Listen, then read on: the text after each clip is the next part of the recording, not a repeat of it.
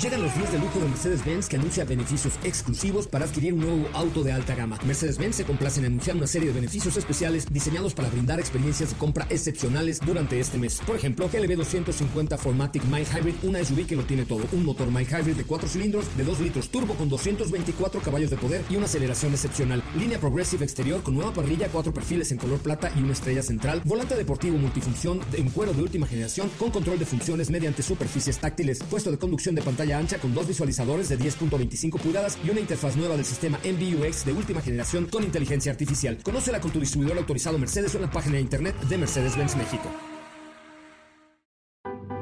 MBS 102.5 y el Dr. Zagal han dispuesto una generosa y elegante mesa para celebrar este banquete.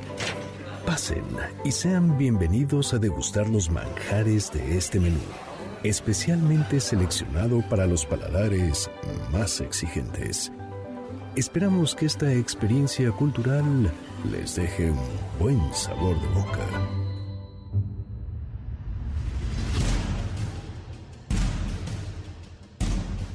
¿Qué gran científico no usaba calcetines?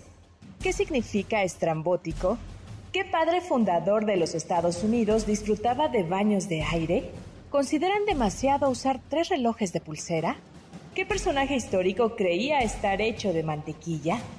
¿Quiénes estaban obsesionados con su peso? ¿Todos tenemos manías?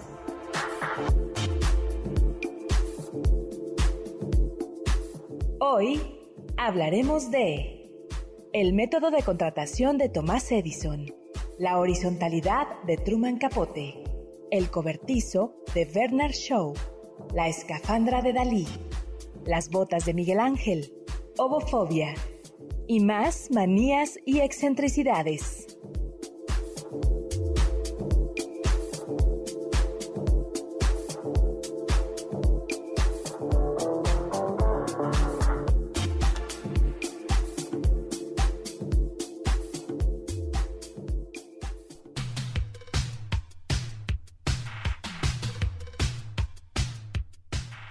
Extravagancias, excentricidades, obvias, manías, rarezas. Dicen que de músico, poeta y loco todos tenemos un poco. Hoy, amigos y amigas, hablaremos sobre extravagancias y excentricidades de grandes sabios y grandes autores.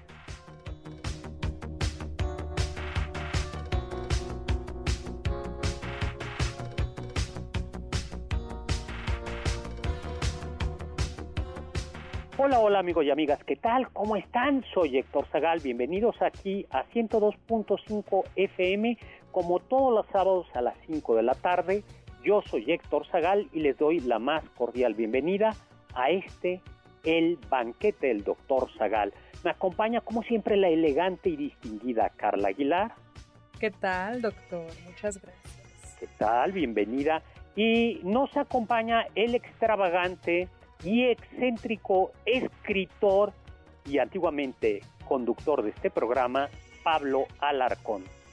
Hola doctor, un gusto estar aquí nuevamente. ¿Cómo estás Pablito? Me da mucho gusto tenerte. Como suelo decir, siempre, cada, cada vez que, vienes a este programa, tenemos que desembolsar una cuantiosa suma para que tu manager te, te, deje venir, pero lo hacemos con mucho gusto. Yo sé que los radioescuchas eh, están dispuestos a pagar para escucharte, ¿no?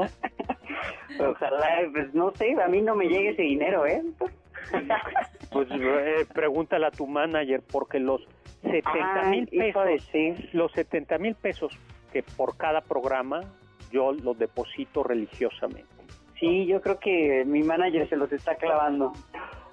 Tengo que ver. Extravagancias, excentricidades, eh, es un concepto relativamente, es una idea relativamente, eh, ¿cómo se dice?, subjetiva, porque no todo es, quizá algunas extravagancias, eh, las extravagancias y las excentricidades tienen que ver con los usos sociales, a veces simplemente son detalles de personalidad, en ocasiones sí puede haber eh, pequeñas obsesiones. Hay una película que a mí me gustó, eh, que se llama TOC. ¿La han visto? Es una, ah, yo, sí, está Yo vi la película española de TOC trastorno obsesivo compulsivo y confieso que me hizo que me hizo sonreír.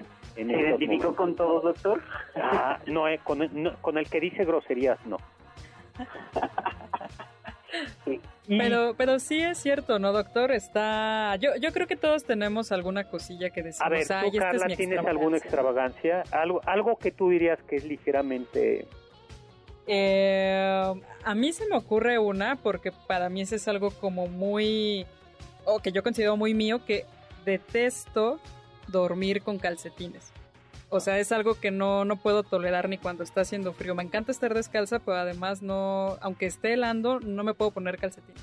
Mira, ¿y tú, Pablillo? Mm, mira qué chistoso, yo tampoco me gusta dormir con calcetines, pero eh, yo pues hubo un tiempo, eh, sobre todo cuando estaba escribiendo mi tesis y el doctor me revisaba y me decía de cosas, me ponía muy estresado y entonces empecé a desarrollar algo que se llama tricolomanía que es arrancarse el cabello, porque viene de la raíz del griego trix, que significa cabello. Y me arrancaba así como detrás de la oreja tantito, pero lo dominé y ya ahorita ya lo tengo, o sea, lo, dejé por completo. Ah, yo de eso, y por otro lado, pues, bueno, no es una excentricidad, pero este, necesito como programarme para ciertas cosas, así como mentalizarme. Entonces, por ejemplo, antes de los programas de radio, tengo que hacerle como el coche, el personaje de Cars del Rayo McQueen y decir soy veloz y entonces prepararme para hablar bien y ah. concentrarme en el programa. No, pues con un whisky es más que suficiente, Pablo. Sí, doctor, pero pues eso no Yo, a ver, siempre, siempre me he lavado mucho las manos, por eso estoy acostumbrado.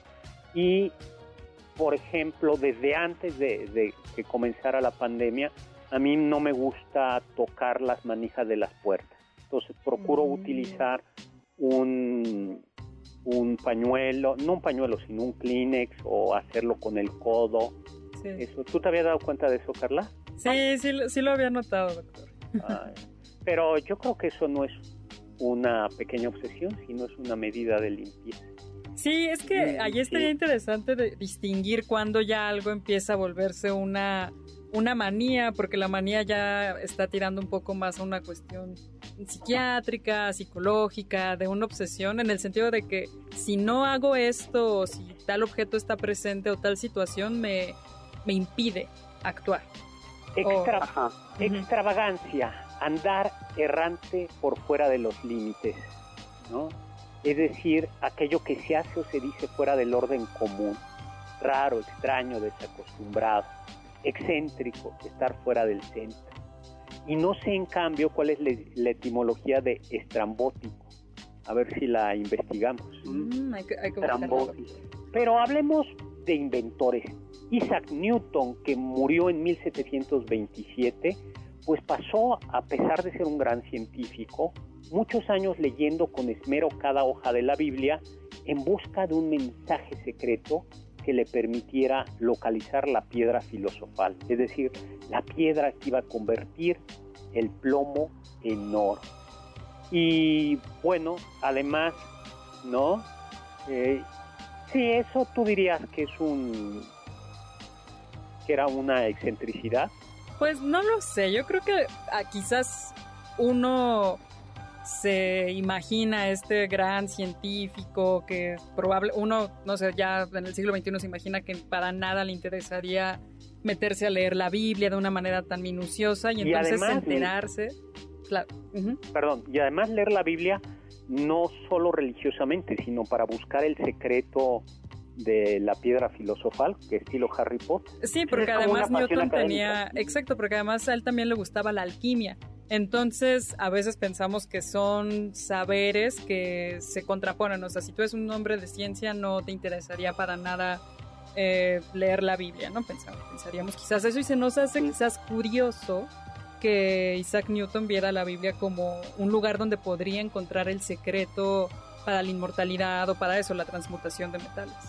Muy bien. Es como usted, doctor, que leyó religiosamente Aristóteles. Sí, pero yo no buscaba el secreto de la piedra filosofal. pero sí el secreto de una buena vida. Eh, pero pues tampoco es Sí, sí las iba leyendo, pero yo no diría que es como la, la... Bueno, y tú, a ver, tú presuma quién leíste, explícales.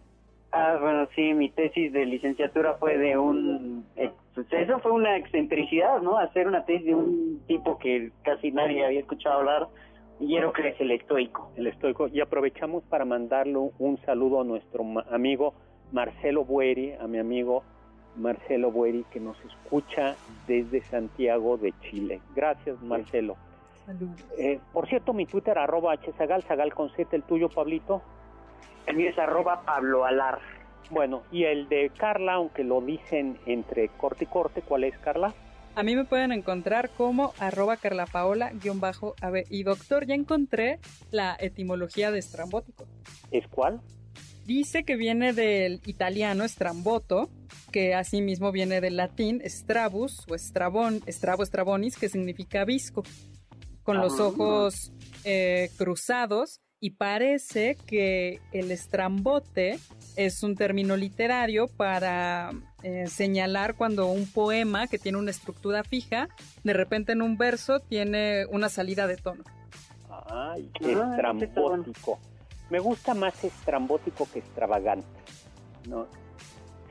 Bueno, Benjamin Franklin, que murió en 1790, era estrambótico, fue político, científico, inventor, escritor, uno de los padres fundadores de Estados Unidos. Y Franklin era un aficionado a los baños de aire. En su diario escribió, ¿qué escribió Carla? Escribió. Me levanto temprano casi todas las mañanas y me siento en mi aposento sin ropa, media hora o una hora, según la estación del año, leyendo y escribiendo. Esta práctica no es en absoluto dolorosa, sino por el contrario, muy agradable. Ay, O sea, era nudista, pero... O sea, ¿por qué iba a ser doloroso eso? por el frío. Puede ser. ¿Tú ¿no? tomas baños de aire, Pablo? Sí, este, pues en el baño, ¿no? Antes de bañarme. o para secarme. Bueno, Ay, sí. no, pero Camino este- por mi casa media hora hasta secarme. No, pero sí, sí es una pequeña excentricidad eso. Y además en aquella época, yo creo que lo dice por el frío, porque no había calefacción central, con lo cual en la época de invierno, en la época de invierno no creo que estuviese del todo calentita la casa. ¿no? Por eso resistía. Y luego ponerse a escribir. Bueno, está, está, está es bien. como, como Picasso, ¿no? Que pintaba muchas ocasiones en calzones. Pero bueno, los calzones de esa época eran estos viejos boxers que son como casi... Son largos, ¿no? Sí, son largos, ¿no? Doctor Pablo, tenemos que ir a un corte, pero ya regresamos a este banquete de extravagancias y rarezas. Del diccionario del doctor Zagal. La cibercondría es un trastorno caracterizado por una preocupación obsesiva por la propia salud que lleva al interesado a buscar sus síntomas constantemente en la red y angustiarse por los resultados.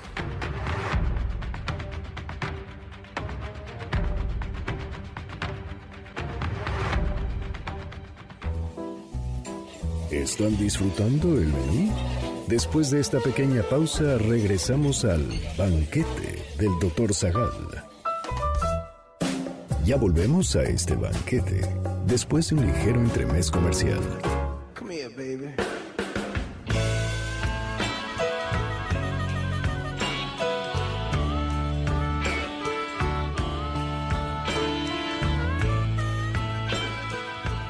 Hola, hola, estamos de regreso, soy Héctor Zagal, bienvenidos a este banquete como todos los sábados a las 5 de la tarde.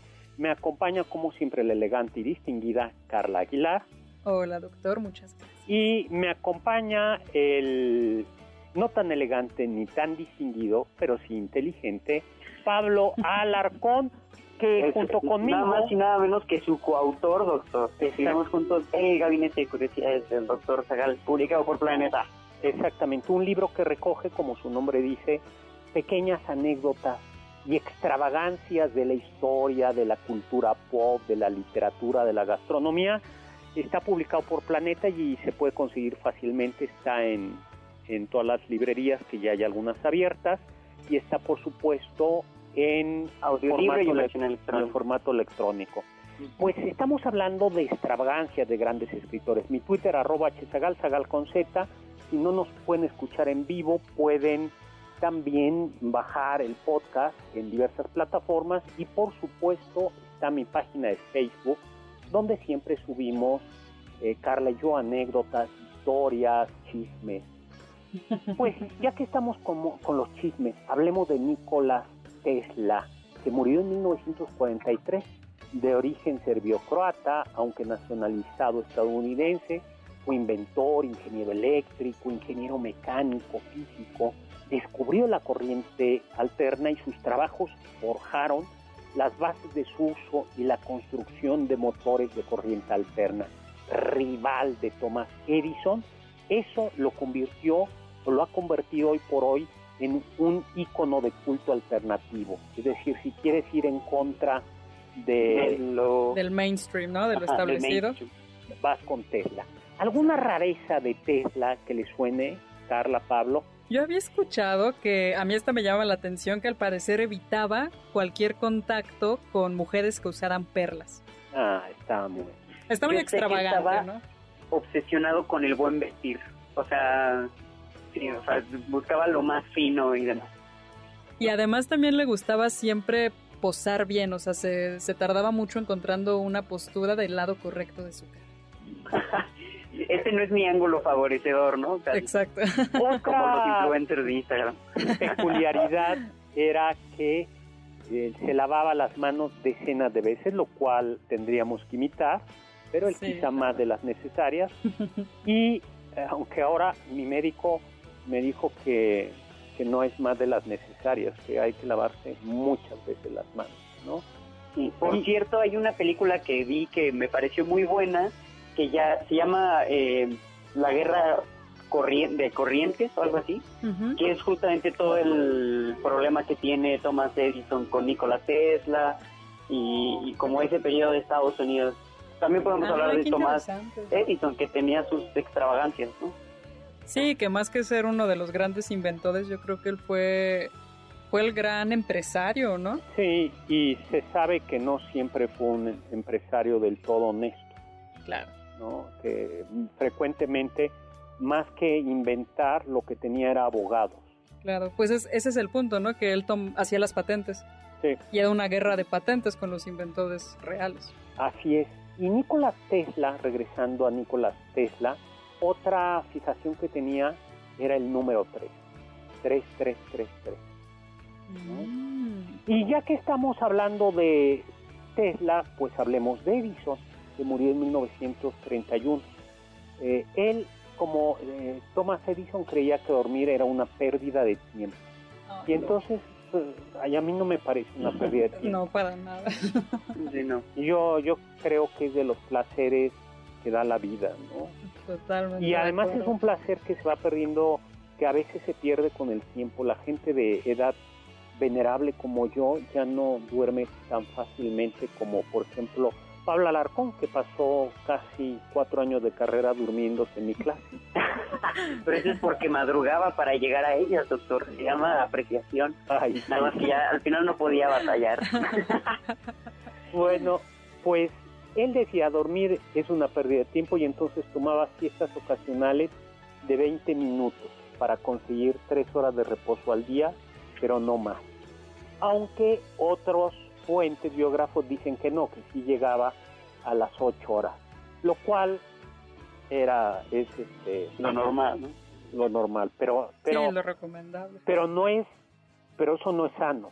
Sí, no, yo tengo entendido que romper así los ciclos de sueño para nada es sano. Sí. Otro, otra curiosidad es cómo contrataba a alguien Thomas Alva Edison. Eso está interesante, doctor, porque parece que llamaba al aspirante y lo invitaba a comer y le servía sopa.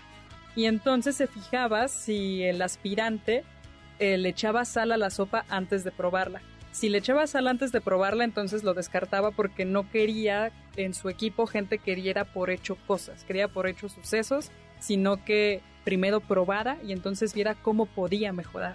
Ay, esa Yo creo que hacía bien, o sea, sí es cierto que a mí me parece una imprudencia ponerle sal a la sopa antes de probarla, por supuesto. Sí, claro. Bueno, pero con ese mismo criterio hay que no hay que ponerle chile a algo antes de probarlo. No, bueno, pero pues al taco sabes que no le hace falta chile porque pues, hay que echarlo Ni limón a Al algo antes de probarlo, ¿sí? Mm, es cierto. es cierto, doctor. Primero lo pruebas y luego le pones limón. No, pues te lo preparas porque ya sabes cómo te lo preparas como te gusta. Bien bajado ese balón. Es cierto. Yo contraté de hecho a Pablo Alarcón con ese con el truco de la sal y a Carla también. Los dos Ah. no le ponen, no se dieron cuenta Pero pasamos. y pasaron. Más bien con el del café, ¿no, doctor? Nos ofrecía café y ya según como lo pidiéramos. Exactamente, si le ponen azúcar y crema, Descartados. no pasa. No pasa. Ujú, Que sea negro como nuestra. Sí. Exactamente. Ay, la verdad es que el café que había en su casa, doctor, era muy, muy bueno. Ay, Sí, sí. la verdad es que me- sí, siempre ha habido café bueno en, en- en mi casa. Luego tenemos a Albert Einstein, este físico alemán de origen judío que fue que huyó a tiempo del nazismo y se nacionalizó. Eh, tuvo varias nacionalidades, fue suizo y estadounidense. Bueno, pues no le gustaba usar calcetines porque siempre agujeraba el dedo gordo. Y eso se lo escribió en una carta a, su, a una prima, quien después sería su segunda esposa. Dice Einstein. Incluso en los eventos más solemnes evito usar calcetines y oculto esta falta de civilidad usando botas altas. Ahora, qué incómodo, ¿no? Porque en ese momento no había topsiders, ni había... Sí, no, ni las suelas ya, bueno, más bien, ay, ¿cómo se llaman? Estas plantillas internas que están acolchonaditas muchas Sí. veces, ¿no? eh, Imagínense utilizar una un, un zapato de cuero o utilizar una bota Sin calcetín. sin calcetines. Sí, no, qué incómodo. Pero bueno, si dice que tenía el dedo gordo muy calloso, yo creo, entonces quizás no lo sentía tan le que ¿eh? que, también. que se le, que se cortara las uñas. Ese es el problema. Lo, lo mejor es estar descalzo. Ay, sí, yo soy De partidaria hecho, de cuentan estar que. Steve Jobs eh, trabajaba en las oficinas de Mac, de Apple, descalzo, que le gustaba estar como así, para ser como productivo, lo que fuera, ¿no? Hay, hay un personaje, un detective finlandés, o finés, no sé cómo se dice finlandés, que justo cuando resuelve sus, sus eh, enigmas, sus misterios, los crímenes, está en su casa descalzo. Se me acaba de olvidar ahorita cómo se llama este, este detective. Es, eh, no me acuerdo. ¿Alguno otro? Tenemos a... Hay un diseñador, arquitecto, inventor estadounidense, Richard Buckminster Fuller, y la pregunta que dirigía su vida y sus inventos era, ¿tiene la humanidad una posibilidad de sobrevivir final y exitosamente en el planeta Tierra? Y si es así, ¿cómo? ¿No? Mm. y estaba preocupado por el ambiente y los límites de los recursos naturales. Murió en 1983 y por ello abogaba por el principio de efemerilización, es decir, hacer más con menos, hacer lo mínimo, lo máximo con lo mínimo. Era como un, ecolo- un ecologista. Sí, sí, sí. Ahora, ¿cuál Bueno. era su manía? Hasta ahí todo muy bien. Sí, Claro, no todo dice suena muy suena muy muy normal, ¿no? Muy, Muy- común. Quién sabe a veces especialmente los políticos eh, los burócratas de todos los de todo el mundo y de todos los tiempos más bien parece cómo hacer lo menos con más ¿no? y te piden 20 fórmulas no Sí. ah yo por ejemplo yo algo que me sorprendió cuando asaltaron mi casa tuve que ir al ministerio público y, y una de las yo no lo sabía yo creí que el registro federal de causantes te servía como un tipo de identificación, es decir, que es dar esa, eso y resulta que solo sirve como identificación fiscal, que no es una referencia de ningún tipo.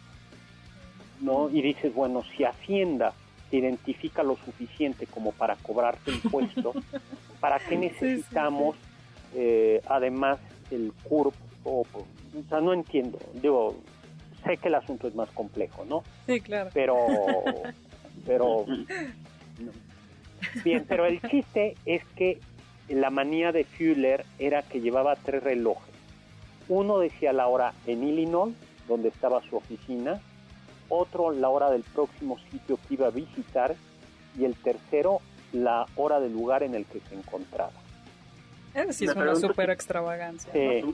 Si todos eran relojes de pulsera, o sea, si como lo tenía como un bling bling o algo, pues era una cosa muy extraña. Muy, muy, muy. Yo creo que sí. Doctor Pablo, tenemos que irnos a un corte, pero ya regresamos para seguir hablando de gente estrambótica.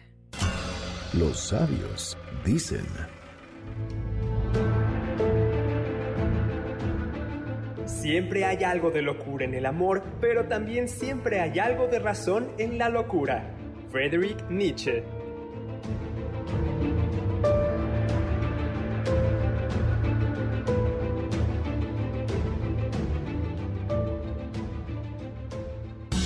Ponte en contacto con nosotros en nuestra página de Facebook www.facebook.com Diagonal Doctor Zagal. ¿Quieren contactar a los ayudantes del chef? Pueden escribirles en Twitter, arroba Carla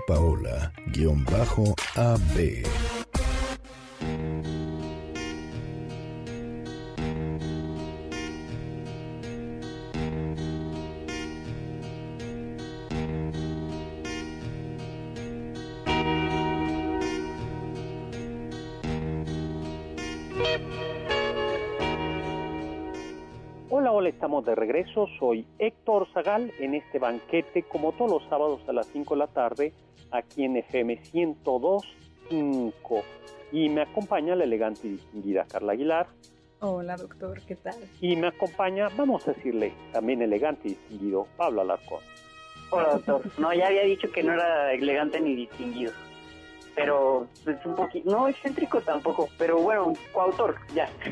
Oye, y ya que estamos hablando de coautoría, ¿por qué no contamos una anécdota de algún escritor de las que vienen en nuestro libro El Gabinete de Curiosidades del doctor Zagal, publicado por Planeta, que escribimos Pablo y yo? Ahí contamos, si mal no recuerdo, alguna anécdota de Lord Byron. Claro contamos, eh, bueno, es que Lord Byron tenía varias, doctor. Pues lánzatelas. Sí, en primera tenía una obsesión con la dieta. Entonces, por un lado era ecologista, por lo cual respetaba a los animales e intentaba ser vegetariano. Eh, y entonces, y sabemos, o sea, sabemos que también estaba obsesionado con su peso y con mantener como la línea. Eh, con lo cual podría parecer que hubo que tuvo episodios de bulimia, ¿no? Que se provocaba el vómito. Entonces no sabe muy bien si a veces lo hacía porque se había atascado con pues, un roast beef o algo así y por querer seguir la dieta vegetariana en sus momentos de debilidad decía, bueno, pues, entonces me voy a purgar y lo voy a sacar todo. Esa es una. Y la otra, excentricidad, que es la más rara, es que le acostumbraba a guardar los bellos públicos de sus amantes bajo cajón, o sea, en un cajón bajo llave. Quién sabe por qué, o sea, quién se los iba a querer robar, pero guacala.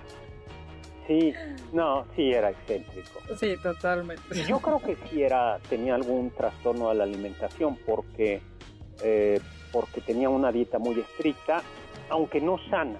Tomaba galletas, papas remojadas en vinagre, se vestía con varias capas de lana para transpirar y reducir su masa corporal, que medía obsesivamente. Y dicho sea de paso, eso no lo hacía eh, adelgazar, ¿no? Y además dicen que fumaba mucho. Porque pues bueno, cuando fumas se te pasa el hambre, entonces para engañar al hambre pues solía fumar muchísimo. Entonces no era una cuestión de salud, o sea, sí era una obsesión con, con la apariencia. Sí, sí, sí, eso era y tenía mascotas muy también, o sea, como buen amigo de los animales que se consideraba, tenía, me parece que llegó a tener zorros de mascotas o no eh, pues así, animales exóticos. ¿Platicamos algo de Hemingway? Bueno, Hemingway yo no diría que era una manía, este premio Nobel de literatura muerto en 1961, sino, digamos, era una debilidad. Aquello de escribe ebrio y corrige sobrio. E-, es nada más un método, doctor. un método. Escribe ebrio y corrige sobrio. usted no lo hacía, bueno, no lo hacía o sea, bueno, no, nunca escribimos sobrios, doctor, nuestro libro, pero ciertamente iba acompañado, no en, en varias ocasiones, de un whisky en tu caso este, y de una cerveza. Así es, muchas veces hicimos eso. Pero no solo esto, sino que solía escribir de pie en su máquina de escribir, montado en un mueble que permitía que estuviera a la altura del pecho. Ay, qué padre. No, bueno, dicen algunos que es más o menos también sano escribir parado, no estar tanto tiempo sentado. Y eso ahora lo hemos visto que muchos hemos reducido nuestra vida y casi estamos de sedentarios. Sí se... Sí, sí se resiente, sí, necesitamos estirarnos un buen rato. Por lo menos dar un pequeño paseo, si podemos, por nuestras casas.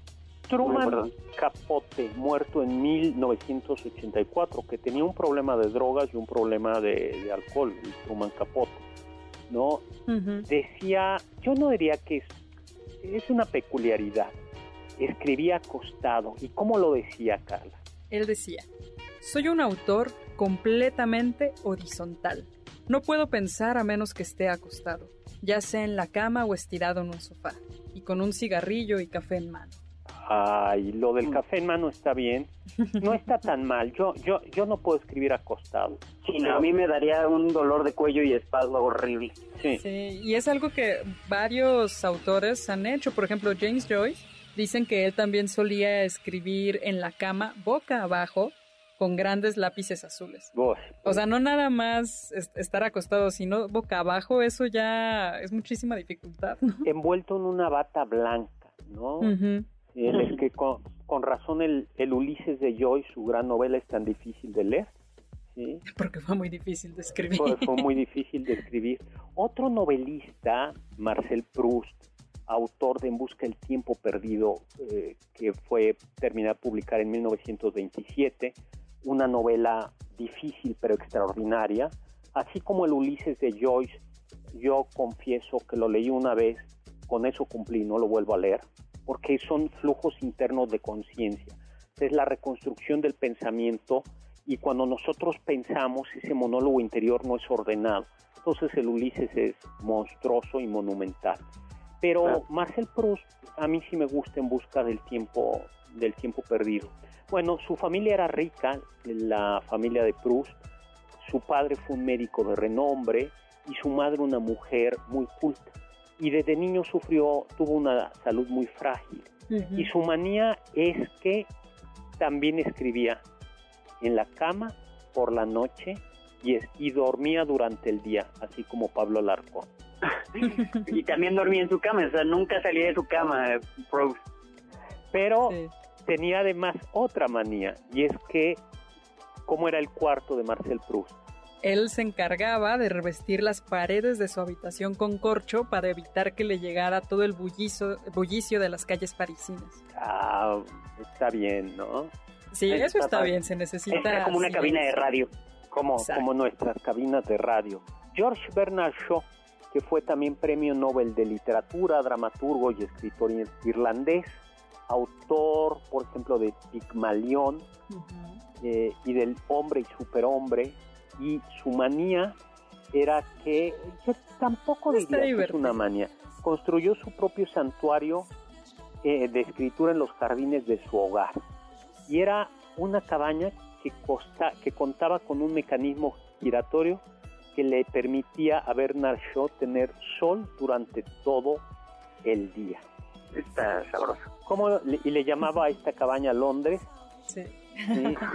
Era como un chistecillo porque así su, su asistente, cuando yo no quería recibir a nadie, siempre decía, está en Londres.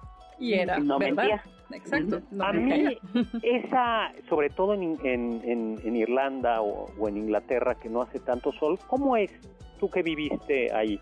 Uy, sí, la verdad es que a mí me hubiera gustado tener un mecanismo, una cabañita que, que pudiera pues sí, concentrar bien los rayos del sol para poderlos disfrutar y llenarse de vitamina D, ¿no? Porque si agarras una, una existencia medio vampiresca.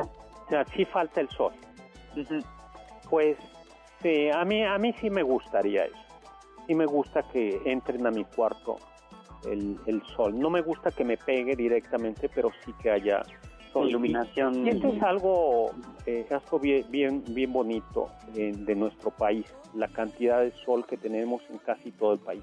Ah, Fíjate que ahora en la cuarentena leí eh, de Roald Dahl narraciones o cuentos extraordinarias. Y tiene, lo traducen de muchas maneras, cuentos extraordinarios o narraciones extraordinarias, ¿no? Y es, son realmente cuentos muy, muy, muy buenos. y son grandes clásicos de la literatura infantil. Roald Dahl escribió Charlie la fábrica de chocolates, Matilda y las brujas. Exactamente. Estos cuentos no son para niños, pero, pero son, son francamente buenos, se los, se los recomiendo. ¿Y qué manía tenía? Pues su peculiaridad era que también tenía un cobertizo en el cual escribía y en el que no dejaba entrar a absolutamente nadie, pero dicen que alguna vez dejó entrar a un amigo suyo para que recogiera parte de sus escritos y llevarlos a publicar. Y comenta que lo único que había en ese cobertizo era un gran sofá amarillo, mucho papel, tinta y una tabla donde Roald Dahl escribía. O sea, no había un escritorio como tal, sino una tabla donde se apoyaba. Bueno, mm, yo tengo una mesa más que un escritorio, que es una mesa de tabla. Pero ya padre tener un santuario, ¿no? Un lugar al que solamente accedes tú. Sí, yo digo, yo tengo mi estudio, mi oficina y mi estudio, pero en mi, en mi oficina en realidad, no, tú sí despachabas también. Tú, en mi oficina, ¿no? No, pero tú en mi oficina y yo en mi estudio, ¿verdad? Sí, así es. y ya me acordé cómo se llama, no se llama narraciones extraordinarias, se llama cuentos, lo suelen traducir como cuentos inesperados o relatos mm. inesperados o relato de lo inesperado. Son francamente buenos. Ah, y hay que buscar para leerlo.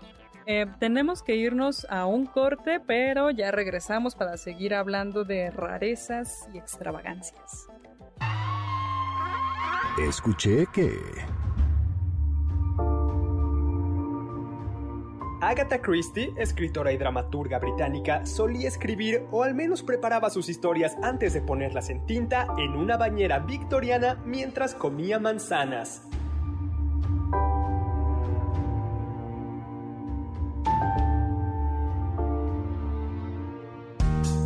¿Tienen algún comentario? Pueden contactar al chef principal, el Dr. Zagal, en Twitter, arroba hzagal. ¿Listos para el siguiente platillo? Quédense con nosotros, pues aún queda mucho por picar y la promesa de postre. Hay quien dice que... Popea Sabina, esposa de Nerón, llevaba consigo a todas partes 500 burras preñadas para bañarse en su leche y así mantener la piel blanca y tersa.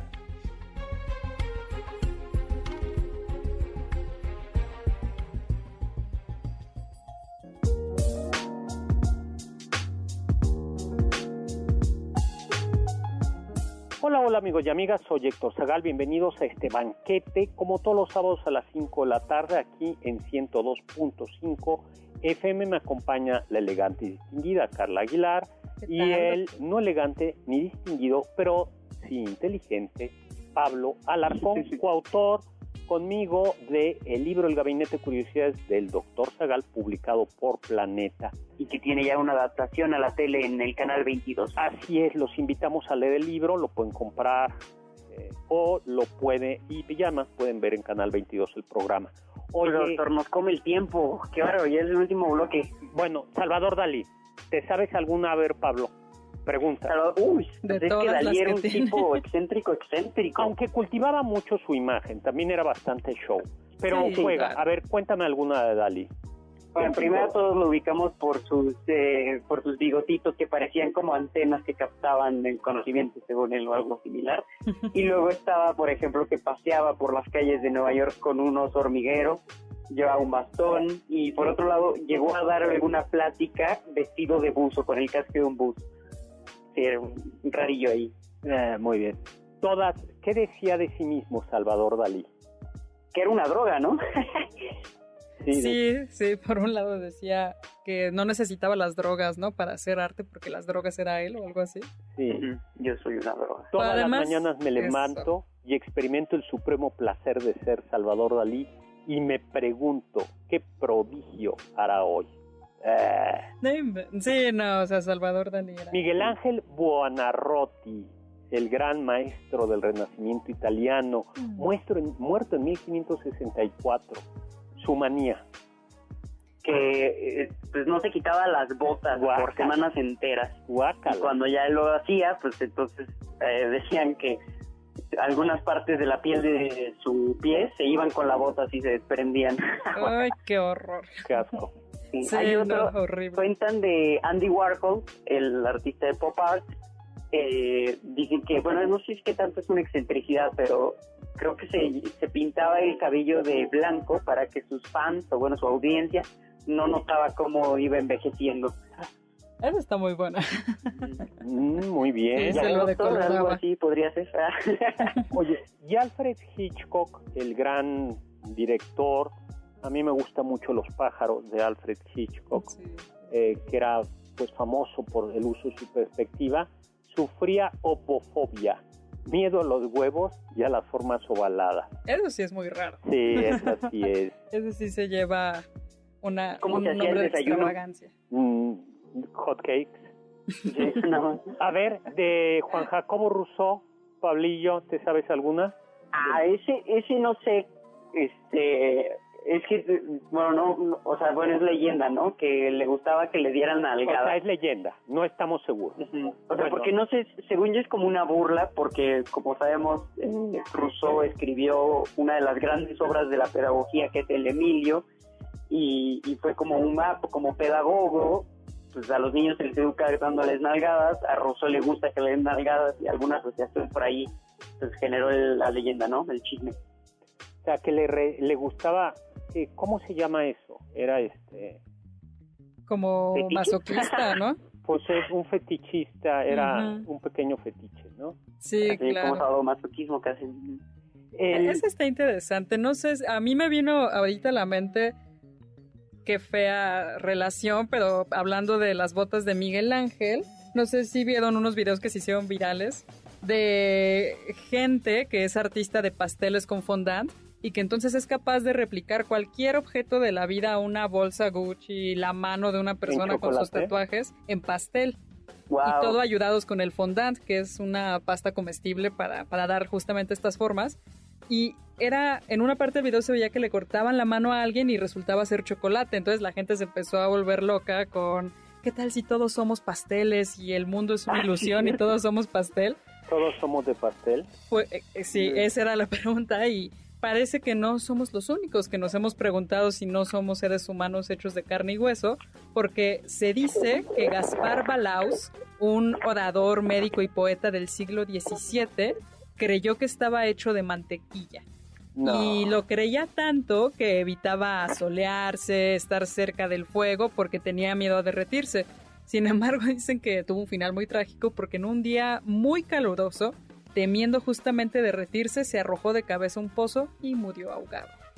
Bueno, eso me recuerda a mí la magnífica novela de Miguel de Cervantes Saavedra, El licenciado Vidriera, que es un personaje que se sentía hecho de vidrio. Y entonces como se sentía hecho de vidrio, dormía o al aire libre para que no lo rompieran, o dormía en un pajar, en- entre paja, para que no se rompiera, y que los niños lo molestaban aventándole piedras y él huía porque creía que se iba a romper el licenciado Vidriera, pero era muy inteligente. Es una gran novela, es una novela corta de, de Cervantes, de una gran imaginación. El rey de Inglaterra, Carlos II, bueno, pues solía exhibir una una peluca que había mandado hacerse con... Los bellos públicos de sus cortesanas favoritas. Ay, bueno, bueno, bueno. Sí, qué desagradable. No, pues sí, qué feo. ¿Y era una peluca lacia o china? Eh, Gracias, gracias Pablito por el... Es buena pregunta. Ah, bueno, este, yo les cuento, está por supuesto el primer ministro británico durante la Segunda Guerra Mundial, Winston Churchill, decían que este, desayunaba whisky y que le gustaba trabajar desnudo en su despacho. Y por otro lado hay una frase que se le atribuye, hay una frase que se le atribuye a él que dice, eh, no confíes mucho en las personas que ni fuman, ni toman, ni beben, eh, porque seguramente algún otro vicio peor han de esconder. Por eso siempre es bueno pues echarse un traguillo, ¿no? Yo por eso siempre, yo no fumo, pero sí tomo de vez en cuando algo, ¿no? También hay una que es Isabel de Baviera, mejor conocida como Sisi, la esposa del emperador Francisco José. Y cuñada de Maximiliano, de Habsburgo. Qué pena que ahorita no esté Imperio en el castillo de Chapultepec. La pandemia nos dejó sin, sin esa novela, sin esa... sin ese gran monólogo basado en su novela Imperio. Gracias, sin, sin el en esta temporada. Pero entonces sí, sí, ¿qué? Sí, sí, dicen que tuvo muchos problemas cuando se adentró en la corte de Austria, porque ella era noble, pero nació en, en el campo, por así decirlo. Pues de Baviera, es, ajá, es como la Alemania extraña, extravagante en sí misma. Sí, y, dicen que a ella le gustaba mucho andar a caballo, estar con los animales, con la naturaleza, y entonces cuando se casó con Francisco José, pues no le gustaba para nada la etiqueta de, de la corte de Austria y además su suegra, la archiduquesa Sofía, nunca la vio con buenos ojos. Pero dicen que algo muy extravagante de ella era que le encantaba hacer ejercicio. Algunos dicen que quizás sufría vigorexia, que es esta obsesión con ejercitarse constantemente, y tanto así que cuando viajaba llevaba consigo todos sus, por ejemplo, sus pesitas o algunas ligas para hacer ejercicio y que en su habitación, en el en el... Ay, ¿cómo se llama este el palacio? En el Schönbrunn, ¿no? Ese, exactamente, que tenía en su cuarto unos aros que había mandado poner para ejercitarse y que también era muy cuidadosa con su dieta, tanto así que no comía otra cosa que pescado hervido, jugo de, carne, y me parece que algún vegetal, ajá, y alguna fruta. Y como tenía padecía una depresión y en ese momento, sabes que daban como antidepresivo, cocaína. No, bueno, mm. se volvió adicta, yo creo. Además tenía también amuletos, ¿no? La verdad es que sí es muy triste su, su, historia, ¿no? Pero era una apasionada de la literatura clásica, especialmente de Homero. Ah, y eso, yo había escuchado, doctor, que era tan apasionada y le gustaba muchísimo estar viajando justo para no estar en la corte en Austria, que en algún momento quiso emular los viajes de Odiseo y pidió que la ataran al mástil del barco para simular cuando Odiseo se tuvo que enfrentar a las sirenas. y murió de una manera muy triste, la asesinó un terrorista. Viajó de incógnito a Suiza y había un terrorista italiano, si mal no recuerdo, eh, y la reconoció y le iba solo acompañada de su dama de compañía y le clavó un estilete. Un, sí, una como una aguja muy fina. Una aguja muy fina. En el corazón. Bueno, en el pecho. Fue en el pecho. Y murió, ¿no? Luego, Felipe V España seguramente tenía, bueno, tenía algún trastorno.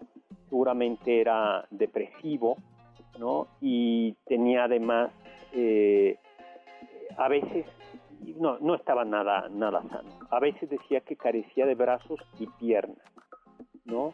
Y luego ordenaba abrir las ventanas en invierno y se envolvía en mantas y en verano y algunas veces en las noches decía que era una rana, ¿no?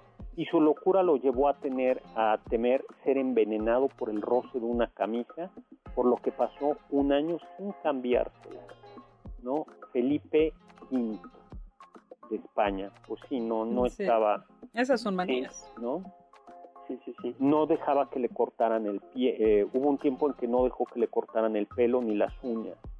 Y le crecieron tanto las uñas de los pies que ya no podía caminar. Ay, no, qué horror. Y luego pensaba que ya estaba muerto y le preguntaba a sus guardias que por qué no lo habían enterrado. Bueno, pues eh, hemos, ¿cómo andamos de tiempo, Carlita? Ya, doctor, ya. Bueno, pues hemos llegado al final de este programa como recomendación, perdón por la autopromoción, pero ¿qué le recomendamos, Pablo? Pues el gabinete de curiosidades del doctor sea no, doctor, la, la, autopromoción está bien, si nosotros no vamos a recomendarnos a nosotros mismos, ¿quién lo hace? Así es, bueno, esperamos que, los, que nuestros oyentes. Bueno, pues muchísimas gracias por habernos acompañado, Carla Aguilar, muchísimas gracias, Pablo Alarcón, muchas, muchas gracias, Juan Carlos Castillo Producción, Héctor Tapia, te extrañamos, muchas gracias por acompañarlos en las cápsulas. Lo dejamos con nuestro siguiente programa, con Eduardo Chabot y su equipo, Balones al aire, y lo dejo sobre todo con ese consejo de Immanuel Kant, Sapere Aude, atrévete a saber, mi Twitter arroba hzagal, zagal con Z. Confiamos que este banquete ha sido un deleite gourmet y cultural. Gracias por escucharnos y los esperamos el próximo sábado con una deliciosa receta que seguro será de su agrado. MBS 102.5. Estamos contigo.